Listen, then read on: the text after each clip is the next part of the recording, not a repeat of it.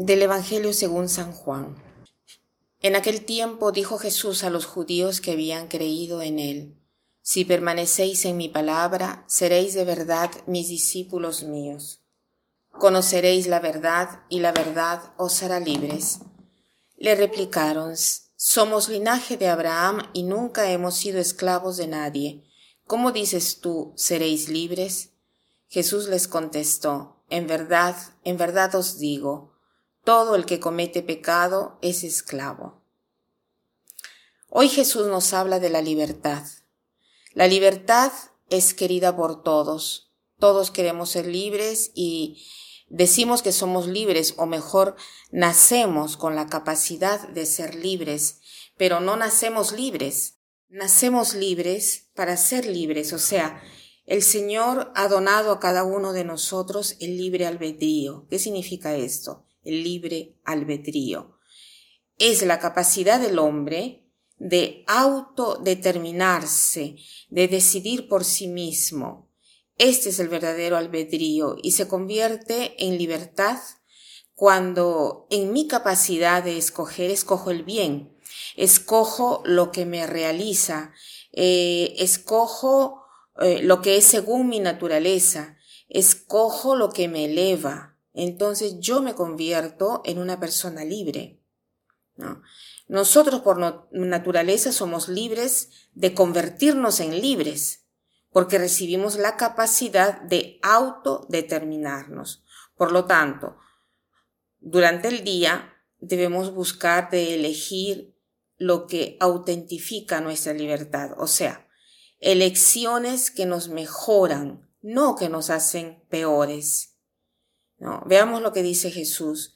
Si permanecéis en mi palabra, seréis de verdad discípulos míos. Conoceréis la verdad y la verdad os hará libres. O sea, el Señor pone en relación la libertad con el conocimiento de la verdad. Dos cosas que son importantes. Conocer y también la verdad. Mi adhesión a la verdad si permanecéis en mi palabra. ¿Qué cosa quiere decir permanecer en la palabra de Jesús? Aquí Jesús se está refiriendo a los judíos que se habían eh, adherido a Jesús, ¿no? Si permanecen en mi palabra, podemos ser creyentes, pero lamentablemente no permanecer en su palabra, porque permanecer en la palabra de Dios quiere decir dejarse habitar por el Evangelio, o sea, tratar de dejar una huella en toda nuestra vida según los principios del Evangelio. Permanecer en Él, Jesús quiere decir no torcernos jamás, ni con lo que se nos pasa por la cabeza, ni con el comportamiento, ni con la voluntad eh, de aquello que el Señor nos propone en el Evangelio. Permanecer en la palabra del Señor quiere decir impregnarse, ¿no? Eh, de su amor, de su juicio, de su modo de razonar, de su modo de ver la vida. Si permanecen en mi palabra, serán mis discípulos, conocerán la verdad, porque la verdad se conoce permaneciendo en la palabra del Señor, porque está ahí la verdad, y la verdad me hará libre. O sea, la adhesión a aquello que yo les digo, eso los hará libres porque es la adhesión al bien y el bien nos hace libres. No basta escoger, eh, elegir para ser libres, se necesita escoger el bien para ser libres, ¿no? ¿Y cómo nos lo hace entender el Señor?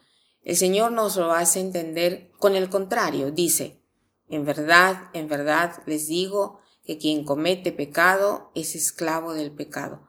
Cuando yo elijo el pecado, o sea, el pecado es todo lo que se opone a Dios, todo lo que se opone al plan de Dios, todo lo que me disturba porque no me mejora, todo lo que me aleja de Dios. Por lo tanto, es esclavo del pecado porque no logra separarse del pecado y tanto más nosotros pecamos, tanto más nos convertimos en esclavos, ¿no?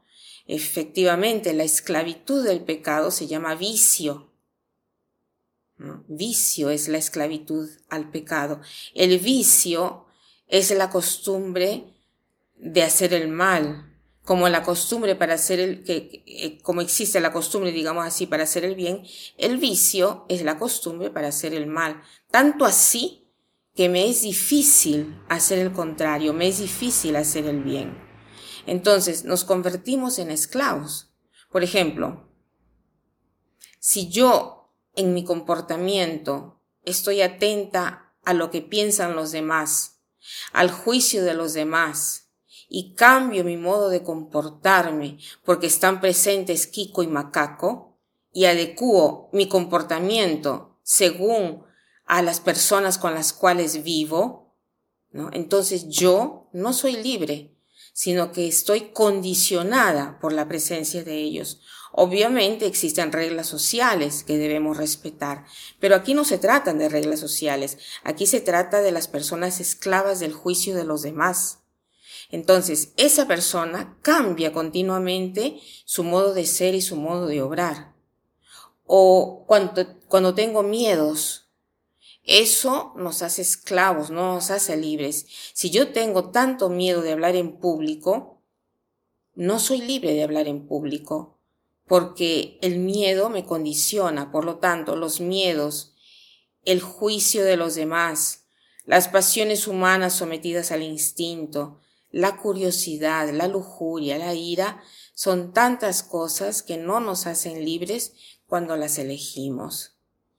Pidamos entonces al Señor la gracia de permanecer en su palabra y hagamos como propósito mejor memorizar esta frase durante todo el día.